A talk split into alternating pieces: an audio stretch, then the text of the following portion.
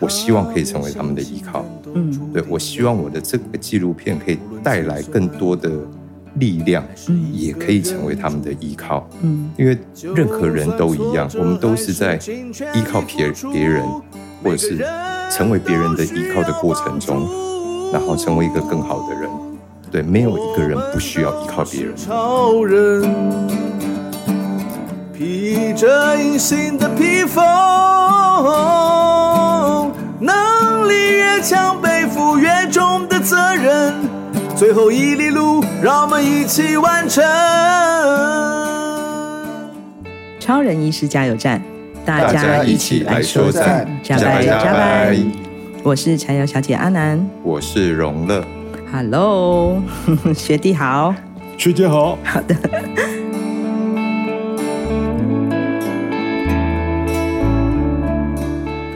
今天来到我们加油站的呢，是一位导演，他叫做荣乐。哇，荣乐，自我介绍一下吧，你的名字怎么写呀？大家好，我是荣乐，我姓荣，光荣的荣，然后单名一个乐，快乐的乐，超酷的名字吧？那么简单啊！耶！啊，我们刚刚互称学姐学弟啊、哦，事实上我们的确是同一个学校的，哪一所学校呢？我们的母校国立台北艺术大学戏剧系。怎么会认识荣乐呢？当然其实不是在学校里面，因为他的他在校园的时间呢，我已经毕业了。你现在在做什么？我现在正在，其实已经。呃，筹备了很久了，就是要拍一支探讨偏偏向医疗资源分配不均的纪录片。哎，刚刚我们才打招呼说，哎，戏剧系啊，在谈很多剧场的故事啊什么的，怎么会跳这么远，跑到了这个偏乡医疗的关注的议题上啊？嗯，其实这个议题很早之前就在我心里有这个念头，就是我曾经在恒春嗯住了五年。嗯然后大概是二零零六到二零一一之类的，我们经常就会面临就医不方便的问题。你说在恒春地区哦？对哦，一个这么这么大的镇，比如说牙科只有一个小诊所，然后妇产科、儿科就是很多都没有。然后我们经常在当地看医生，会遇到很多你啼笑皆非的状况。比如说有一次我们的冲浪，然后有脚踩到那个海胆。然后海胆的那个刺的尖端是很多无数的小刺组成的，所以你如果没有把它挑干净，你脚脚就会发炎。听起来好痛哦。对，然后那时候就一个一个浪友，他脚就发炎了，就去当地算最有规模的医院，然后医生就把他清清清清完以后就说：“你确定是踩到海胆？”对啊，医生是海胆啊。嗯，海胆怎么会有刺啊？嗯，医生，海胆就是。长满了长满了刺啊！那我为什么吃日本料理的时候都没有刺？然后他说，然后护士也在旁边噗嗤一声，然后就想，哇，那你开给我的药，我到底要不要擦？因为你根本认为海胆没有吃，嗯，对，就诸如此类的。但是听起来这个是好笑，但有很多当地人就医其实是很麻烦。对，那或者是大家也知道垦丁嘛，那尤其那种大节日。呃，春呐、啊，过年、暑假，其实是有很多的交通意外，那很多的生命，因为你都要后送后送，最后是要可能后送到屏东或者是高雄，那随便都一个半两个小时的车程。嗯嗯嗯，对。那我想奇怪，怎么我们的医疗资源会长这样？嗯嗯，对，这讲是恒春镇是一个很大的镇哦，然后也有很多的外来人口跟观光客，对，那个时候就有这个念头。嗯。然后一直到大概四年前还是五年前吧，嗯嗯就看到那个基金会徐医师的影片。OK，对，那个哎、嗯，那那个片叫什么的？等待曙光的公路。对对对对对对对，好像跟你有一点关系哦。嗯，好像是我不小心拍的哇。okay, 对，然后我就想，哇，都过这么多年了，怎么还会是这样？嗯，那也因为。我常年跟台湾世界展望会合作，所以台湾的偏乡我也跑过很多地方。嗯、那我就想，我来看看现在台湾的医疗资源到底长什么样子。嗯、不过呢，我们还是要先讲回来啊，学弟，你毕业之后啊，不会马上就开始投入了这件事情吧？你毕业之后到底靠什么为生呢？我们常说学艺术的，到底毕业之后能不能靠创作为生？那你呢？的确很难为生，所以后来我发现，我原本也是在做剧场嘛，然后做做演员。那后来我发现，当时的条件要好好要好好的生活是很困难的。嗯，然后因缘际会，我发现我对影像是有兴趣的。嗯，对，所以我就到了广告制片公司，就是从小助理开始做，然后做到导演。所以我的呃，这支纪录片之之前，我大部分的时间跟精力都是在拍电视广告。广告片，对，其实，这好像蛮多的创作人、艺术家的这个生真正的维生的生活，其实是靠这样的一个比较是商业性的工作机会，去支持我们去啊、呃、实现我们的梦想哦。不只是你啦，杨立洲导演也是广告片拍超多的啊，才能够去拍他心目中最想做的纪录片工作。嗯，嗯，好，所以从广告导演的这个工作开始，那又怎么会接触到？所以刚刚讲的，不管是呃公益的，还有这个医疗的这些问题呢？因为世界展望会的关系嘛，刚刚稍微有提到。哦，你拍摄世界展望会的公益影片，对对，对，或者是呃紧急的灾难救助，比如说八八风灾这边我也跑了很多。嗯。其实同时你就会观察到这边有很多的资源，好像是真的是相对薄弱的，所以这一连串的因子。累加起来，加上那一支学姐拍的那一支的影片，嗯，对，而且再加上我发现，哎，这个议题大家都知道很重要，但是好像没有一个作品是可以完整的记录，或者是来呈现这个医疗资源分配不均到底影响的程度或严重性到底有多少。那我想，OK，既然之前没有人做。那我来试试看好了。嗯嗯，对。那当你开始了以后，你会当然要花很多的时间填掉，然后读资料，干嘛去很多地方。当你越往下走，你会越发现这件事情，哇！是，真的是超乎我们的想象。这么大条，对，也就是头真的洗下去就回不去了。好的，所以我相信，在这个呃，你拍摄这部纪录片的计划里面，你要受访、你要访问的对象，其实除了我们超人医师徐医师之外，是不是也有其他的专主是你打算要访问跟拍摄的？哦，另外一位就是在那个兰屿的亚布苏卡嫩的居护所的。张淑兰护理师，嗯，淑兰也已经是我们节目已经参加过两次的来宾哦。每次听到他讨论，呃，他在兰屿在达悟族的文化里面推动居家护理，竟然有这么这么的困难跟辛苦。不过我们都非常的感动。其实这几集他的回应是非常高的。原本还有一位是在台北的张凯平医师，那他在台北就是专心在做居家医疗，因为。他看见的另外一种需求，大家以为哦，你住在台北，你住在大都市，你就没有什么医疗资源分配不均的问题。但是实际上，哎，在都市里面有很多老人家，你是住在二楼以上的房子，但是没有电梯，老房子嘛，嗯，对，那他行动不便，基本上他要去看去大医院看病，其实跟偏乡的人要去大医院。看病其实是一样的辛苦的，就是他的生理、嗯、生理上的距离是近的，但是心理上的距离是一样遥远。嗯，他看到这样的需求，所以他就很专注的要做这件事情。嗯，对。后来评估，光是徐徐医师或苏兰姐，我相信在一支纪录片，对一支纪录片来讲，那个承受的量会是已经很巨大的。嗯嗯，对，所以就不得不先把张凯平医师。往后放，这个计划可能先延后一点点。对对对、嗯，就算在都会里面，我们常常讲城乡差距哦，但是其实对真正行动不便的患者来讲，连下楼都困难，所以连城市里面某种程度也是偏乡。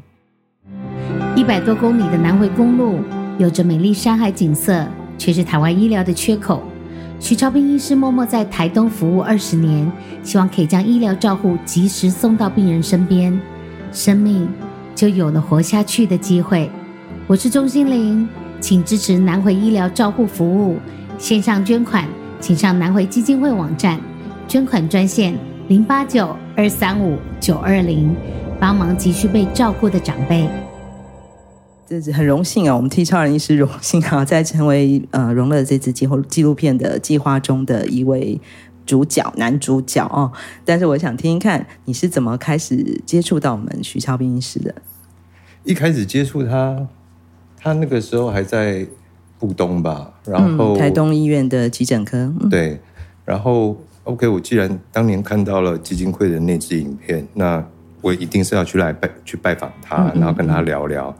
然后我那时候就想办法联络到他，然后他就说：“嗯、哦，我晚上就在急诊啊，嗯，那你就来啊，直接来挂号吗？没有，我就从台北这样开开开开开下来。”开车，然后聊没几句，反正他就一直对我很冷处理啊。对，他一开始很冷，怎么讲？真的很讨厌。然后就聊没几句，然后就嗯，然后我就把我问我想问的问题问完了，然后他他就给我来个据点王，然后所以我就 话接不下去了。对，所以我就走了。然后后来我的填调又继续又干嘛？过了一年，然后哎，我又有其他的问题了，然后一样又是去。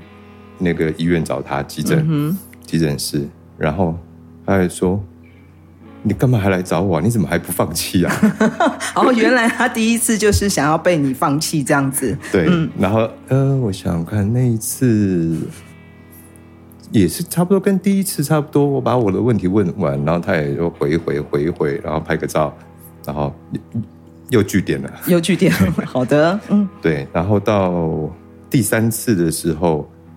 那时候企划书已经完整了，嗯，对，然后我就发给他看，嗯，然后他就说，哦，好啊，就是哪一天，我记得是礼某一个礼拜一吧，嗯，他说你就下午来啊，我们在那个基金会的办公室，嗯，对，我会我会在那边，他只有这样讲，是，对，然后时间到我就进去了，然后就发现，哎、嗯，大家都在会议室开会，然后我就尴尬了，尴尬了，然后的。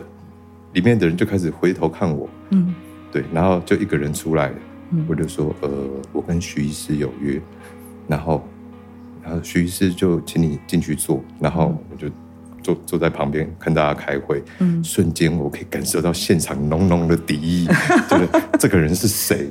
大概是这样，好吧。身为徐乔斌医师的特助啊，我必须要稍微替徐医师、替我老板，包包括我们自己的工作同仁解释一下，因为。嗯，其实大家如果常常听徐医师的节目内容的时候，你会发现，其实徐医师啊，虽然好像呃很擅长于分享他的故事啊，很很滔滔不绝啊，但他其实对人啊，除了他的病人之外哦，他其实是有点害羞的。我必须是这样讲，所以呢，尤其是看到男生帅哥的时候，他就会有一点哦，没有啦，开玩笑。当然，因为我们 荣导演长得很帅啊，所以其实呃，我相信徐师第一次见到你或者第二次见到你的时候，其实呃，也不是他的对你的不好的感觉，主要是因为他可能有点害羞。一方面，的确他在工作的状态之下，他其实是蛮专注的。对，然后以及啊、我想他推动南回的这个议题以来已经十多年了嘛，所以真的有很多人会希望能够跟他讨论事情。那但是他的时间的确是分割的非常的，嗯，排的很满呐、所以有的时候的确在回应上面没有像呃没有办法那么积极。那至于你那天这样闯进会议室这一题呢，我们也很吓一跳，因为呃，其实呃，徐医师常跟我们开会啊，我们在谈很多是工作上的细节和一些内容。那这当然是一个内部会议嘛，但是因为徐医师有时候他就大累累的，所以有时候嗯，就把客人请进会议室，当然我们大家就觉得，哎，现在这是哪一题这样子，有点是这个感觉了哈，不好意思啦，学弟。但总而言之呢，我觉得。你的毅力跟不放弃的精神呢，终于让我们的徐医师融化了，所以他把你请进了办公室，请进了他的故事里面。我有想到一个点，我第二次去医院找他的时候，那个时候好像是他鼻咽癌，嗯，刚治疗完，然后他看到我讲的第一句话是：“你怎么还不放弃啊？我都快放弃了。”哇，对，然后。我的个性是哇，这样我根本不能放弃。嗯嗯嗯嗯嗯，对。所以其实，嗯、呃，超人医师虽然看起来的这么的坚强哦，但是他其实这一段路以来啊，不管身心受到的这些压力跟挑战，其实是蛮高的。那时不时偶尔会透露出这样子一点心声，其实就已经被会把我们打打晕了。因为真的有时候会回头看他，哇，这么辛苦的，呃，用他的毅力在撑着这个梦想。然后时不时感到感受到他也会有脆弱的时候，那在他脆弱的时候，我们就是要站在旁边继续跟他往前奋斗的伙伴，然后也希望能够让他放心。好，徐医师的这个对你的冷处理，其实累积了很多的，让我们的荣乐导演不放弃的，这叫什么？这是激将法吗？对你来说？嗯，我猜他他的原意不是这样。但是我不小心被击到了。嗯。好的，也是一种斗志啦。所以其实因为拍纪录片其实是非常辛苦的。我们刚刚讲嘛，这些纪录片导演、这些梦想家都要靠着这个拍广告片或者其他的工作去支撑实现这样自己的这个理想。所以这也是另外一个挑战了。就像徐医师我们的共同的梦想一样，都要靠很多很多的毅力跟信心。不过在后来呢，因为嗯。呃接触了荣乐跟呃荣乐跟徐医师开始有更多更多的接触，然后我们也开始认识了嘛。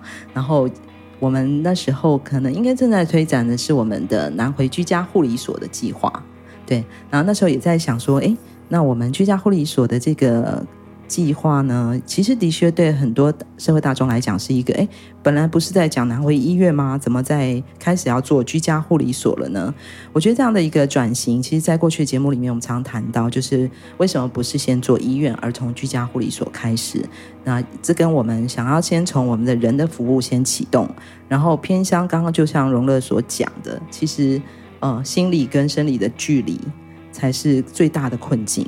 所以，行动医疗计划就是我们后来从医院的计划慢慢先从转型到的一个新的计划方向——行动医疗。然后第一部曲就是我们的居家护理所。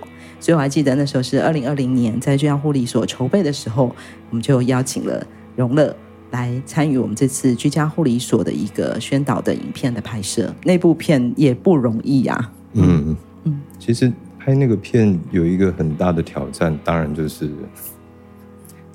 资源是很薄弱的，嗯，对。那讲白了，资源当然就是预算，因为毕竟大家都刚开始嘛，居户居户所刚开始，所以在这个有限的条件下，嗯、呃，怎么可以拍出一个我觉得是感人的，嗯，然后可以呈现需求的影片，嗯，这件事对我来说是还蛮还蛮大的挑战，嗯嗯。那就跟着学姐去。不同的个案家跟他们聊天访谈，然后，哎，脚本写了真的很久，因为真的很不好写。就是，哎，为什么很不好写？没，哎，我如果要用这个形式来拍，那你就要对应到预算。我讲一个简单的例子，比如说我跟一个个案跟他两个礼拜，那可能可以拍出这个人感动的故事。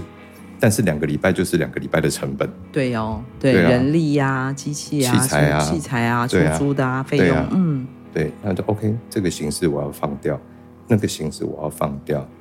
然后后来有一天晚上，我写写写写写，然后后来我就回想他们的脸、他们的故事，我就发现，哎，都有一个共同的状况，就是他们年轻的时候都在外地打拼，那现在年纪大了，或者是生病了，嗯。那都想回家，那在这，但是回到自己的原生地，要好好的安心在这个地方，在自己的家里面，因为医疗资源的关系，显得在这边是很辛苦、很困难的。嗯嗯，对，嗯对，所以我才写了这个脚本，就是整理出他们的心情，叫做安心在家。那我觉得这是居护所可以提供他们这样子的需求，让他们。好好的安心在家，走完人生的最后一段路，嗯、或是被好好的照顾着。是，听起来这么这么单纯，这么基本的想望，就是安心在家，休养生息，或是颐养天年，在这里却有这么多的困难。嗯、对，所以在拍摄的时候，其实我们那时候大概拍了多久的时间呢、啊？不包括填调哦，拍三天。我们就是靠三天的时间，而且那时候还有一位摄影师，嗯嗯，很很强悍的摄影师呢，靠我们的学弟他大力邀请来的。不过，呃，那三天虽然大家一起很紧密的工作，不过也感觉得到摄影师拍着拍着那个热血是一直跟着在沸腾的。嗯，他虽然在商业广告上他是一个很厉害的摄影师，也很贵，但是你可以很明确的感受到他的生命是也被这些生命感动了。嗯。所以到下一支片是帮呃南回协会拍片的时候嗯。然后我也是诶又把他邀请来了。我说那个他就说南回吗？我说对好走。耶。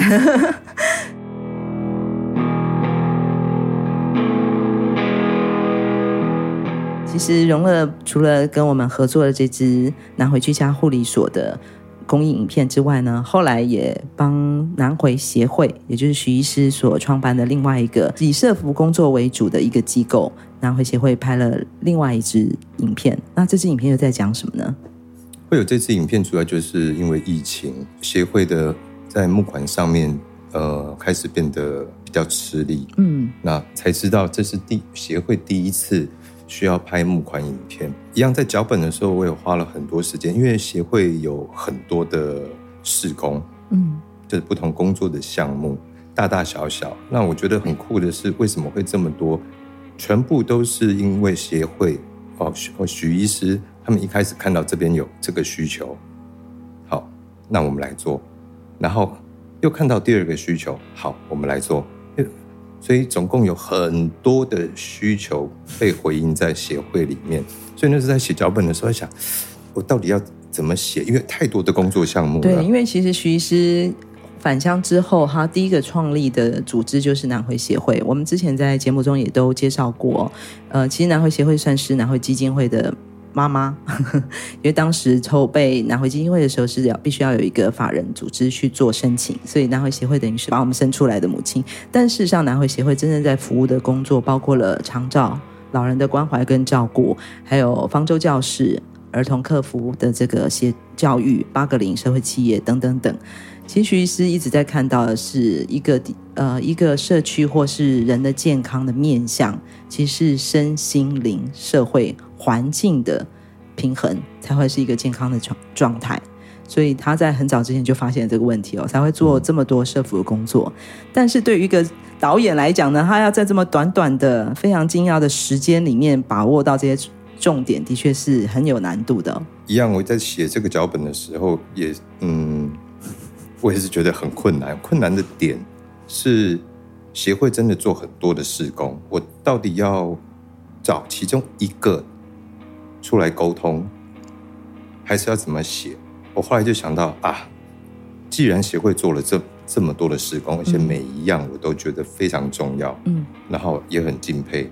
OK，那我们就跟观众沟通，嘿，有这样的一个协会，默默的在这个地方，因为其实我发现很多人不知道，嗯，对，不知道是徐医师原来还有这样的一个协会，默默的在。这边做了这么多重要的事情，嗯嗯，好，这是第一个重要性，我要跟观众沟通的，嗯，好，那至于要怎么沟通，因为这么多事工，你不可能每一个都把它讲的讲很完整，没有人会想看下去，时间不够啊，对，完全不够，嗯，然后我讲 OK，那用我擅长的，我用广告的方式，嗯，那什么叫广告的方式？最简单就是短秒数，所以这支影片，当然我没记错，只有九十秒，就是一分半。哇哦，对，然后我想讲的那个精神叫做曾经。为什么讲曾经？就是曾经这个协会在十几年前啊，他比如说他看到了呃老人家没有办法自己去都市就医，嗯，啊，这是曾经协会的担心。曾经我们担心小朋友放学回家没有饭吃，没有人。教功课，因为这个在偏乡是很普遍的，因为隔代教养，阿公阿妈都在田里忙。对，嗯、或者是曾经我们担心他们没有办法自理生活，这些都是一路上这十几年来的曾经。那为什么讲曾经？就是讲曾经就是过去式嘛。那也就是说，OK，这些需求协会看到了，也一步一步、一步一步照顾到了。但是到了现在，因为疫情的关系，嗯嗯，这个曾经。变成如今，就是如果再这样下去，就是募款资金还是不足够的话，那协会可能就没有足够的力量继续照顾那曾经的担心。嗯，对，所以这支片我沟通的是这个叫做曾经。嗯，对，所以现在变成是南回协协会本身也需要社会大众的关注。对，所以这支影片拍了多久啊？哎，这支影片拍两天。也是两天啊，真的不好意思呢，老是用一个非常压榨你的方式，没有的。所以在两天的时间之内就拍摄完了这支影片，那也得到了一些回响。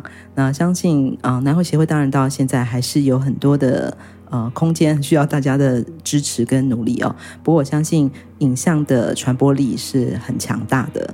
然后透过我们有心的投注，然后荣乐的才华，能够让更多人能够听到南回的声音。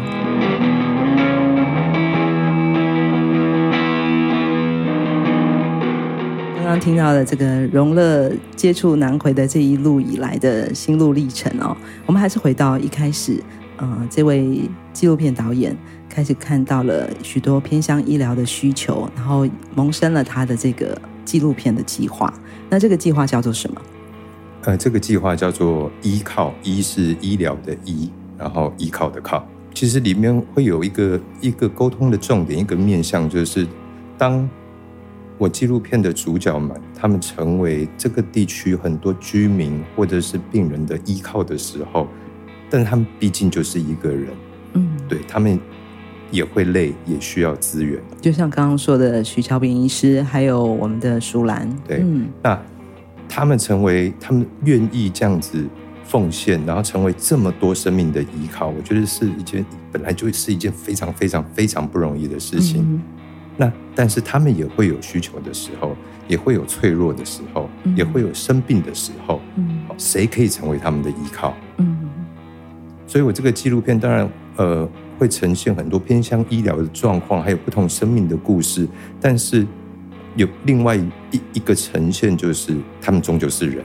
嗯，对。那谁可以成为他们的依靠？OK，那个对我来说，嗯，我希望可以成为他们的依靠。嗯，对，我希望我的这个纪录片可以带来更多的力量。嗯，也可以成为他们的依靠。嗯，因为任何人都一样，我们都是在依靠别别人，或者是。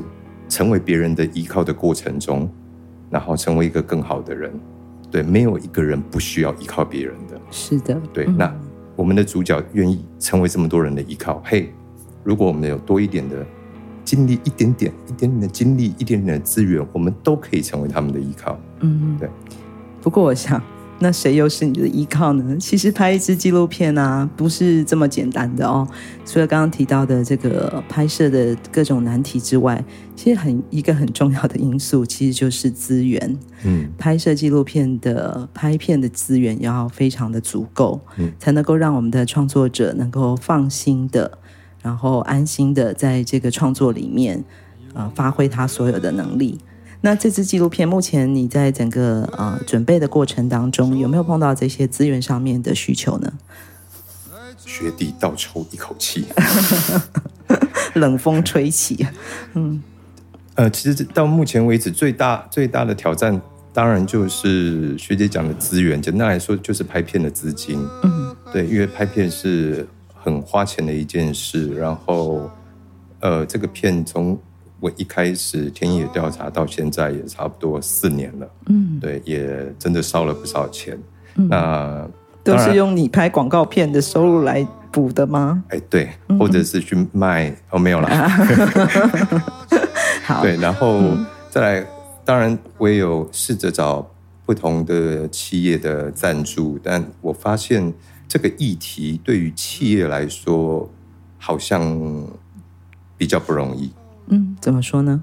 嗯，OK，我我这样讲好了。今天会有徐超斌医师，会有淑兰姐如此壮大的存在。我所谓的壮大，就是要为当地的居民做很多很多很多的事情。他们之所以会存在，那就表示我们的政府做的是不是不够完整？嗯嗯。嗯，那很多的企业看到了这件事情，他们就会担心：哎、哦，我今天赞助你，那。我们会不会嗯有麻烦之类的？然后被这个政府机关所关注，是不是？对，因为因为一路以来太太多太多例子了。有的人是哎还是有关系的哦。看完企划书，他就是消失，真的是消失。那也有一些呃企业的基金会，他们就是很 nice，嗯，他们说哎导演不好意思，你这个案子我们觉得很有意义，也很重要，嗯哼。然后我们内部真的讨论了非常久，非常多次，但是我们真的觉得可能怕会不方便，哦，那就很清楚。但但是我们基金会的人都非常祝福你，你要加油。嗯，对。其实对我来说有有趣或感人的是，OK，就是他没有实质的金钱上的赞助，但是他这这么诚恳的一句话，我是有获得力量的。嗯哼，回应到学姐刚刚的问题，对，现在讲白了，最缺的就是拍摄的资金。对，嗯，拍一部纪录片并不是剧情片，它不是商业性的，所以纪录片往往最重要的一个精神就是反映真实。那反映真实，往往就会碰触到很多我们可能在不不同的面向上面，呃，比较困难的议题，然后能够引起大众的回应，这当然是最大的目的。但是通常通常在这个过程当中，我们也会碰到很多的呃挑战跟难度。这就是刚刚呃荣乐所分享的，可能一些呃财团或者企业会对这样的议题会有一些他们的顾虑。不过我相信，呃，其实社会大众是眼睛是雪亮的，任何一个只要是我们共处在这个地方的议题，都是我们大家共同要关注的事情。也就是说，这个纪录片的计划虽然它有它的这个议题上面的挑战性，但我相信一定有更多更多的人会对于这样的一个题材有他们想要投注的力量。所以今天在这个加油站的机机会上面，我们希望能够让。呃，荣乐导演的这个依靠纪录片的计划，能够让更多人知道，然后提供更多的协助。